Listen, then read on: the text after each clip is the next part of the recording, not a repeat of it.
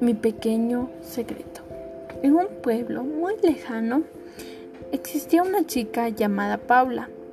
Esta chica eh, soñaba en grande, así que al poco tiempo que le llegó una oportunidad salió de, de esa pequeña ciudad y fue en busca de oportunidad y conocimientos.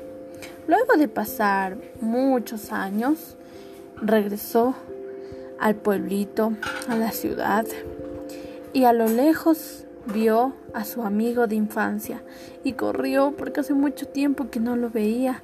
Corrió a verlo, a abrazarlo y se emocionó tanto y se entusiasmó tanto por ver su carita hermosa. Se llamaba Joel. Al llegar la noche le llegó un mensaje